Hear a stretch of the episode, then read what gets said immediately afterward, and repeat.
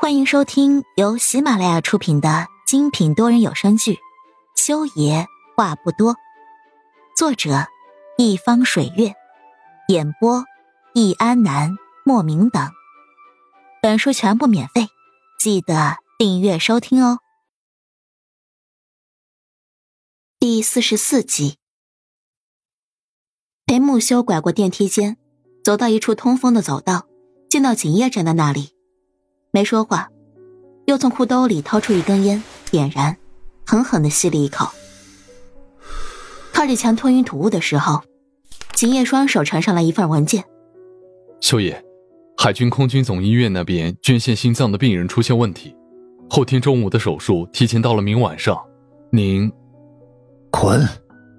裴木修把手里的香烟摁在了墙上，然后侧头狠狠的看着景叶。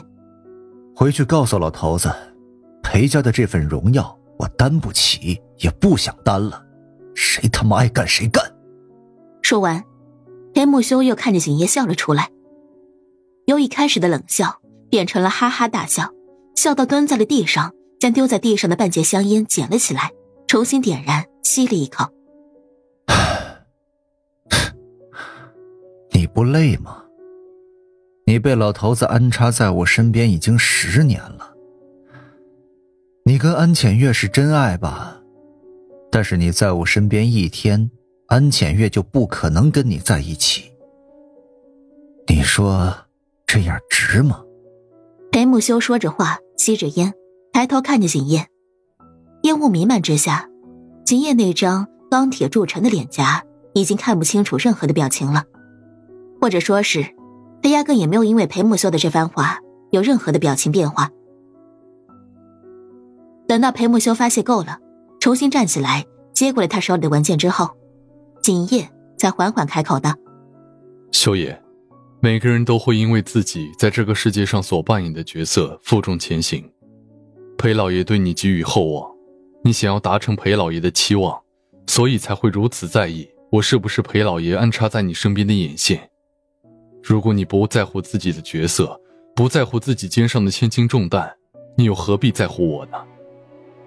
这个世界上没有说什么不值得的事情，只要是你想要的，就算是付出自己的生命也是值得的。景叶的话说完之后，已经暗下来的走道上已经是漆黑一片了。裴木修盯着景叶的侧脸，一如当年第一次看到他的时候。他笑了，将文件夹合上。拍在了景叶的胸膛上，他转身走开。你没有过妻儿子女，你懂个屁！甩下这句话，裴木修背对着景叶，晃了晃修长的手臂，走开。妻儿子女，这四个字，从裴木修嘴里说出来的时候，带着什么样的感情？跌入景叶的心里的时候，就带着什么样的感情？每一个字，每一个笔画。都像是用刀尖刻在骨肉上一样痛，没有吗？景叶的拳头捏紧了又松开，又捏紧又松开。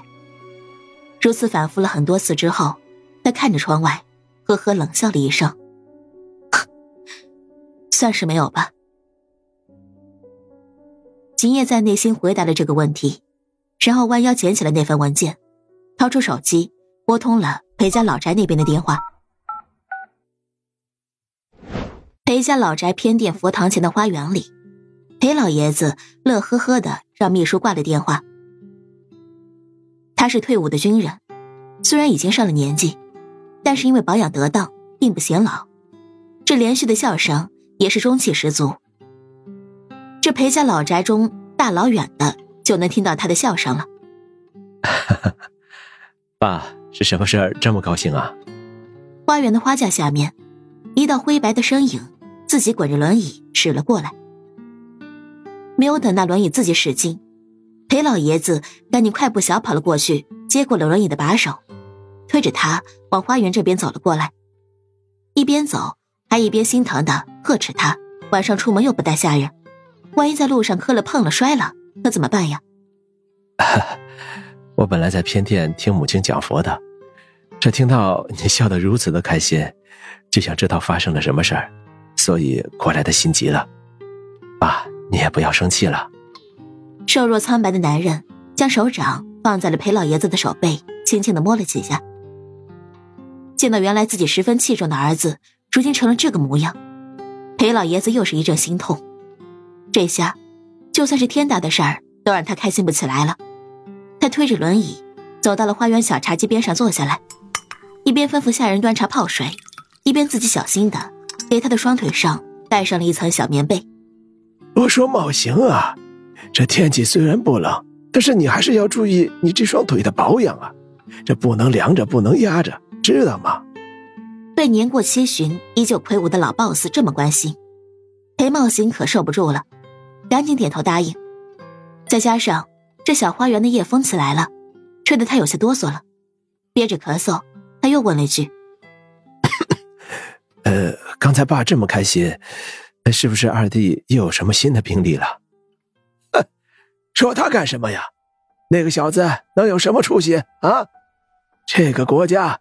需要的是当兵打仗上战场的人才，不是躲在医院大楼里拿着刀的胆小鬼。裴老爷说起自己的二儿子裴木修就来气，当初他就没有看好这个儿子，所以才把所有的希望压在大儿子身上。结果果然不出他所料，大儿子裴茂行在人员里成了统领的时候，裴木修那个混小子才从医学院毕业。等到裴茂行还没结婚，裴木修。就已经带回来了一个当心理医生的媳妇儿了，就是那个媳妇儿，就是裴家的一大祸害。想到那些事儿，裴老爷子的血压又上来了，一下子又气喘的不行。还好下人快速的拿来降压药给他服下来才好些。亲爱的听众朋友们，本集已播讲完毕，下集精彩继续，别忘记订阅哦。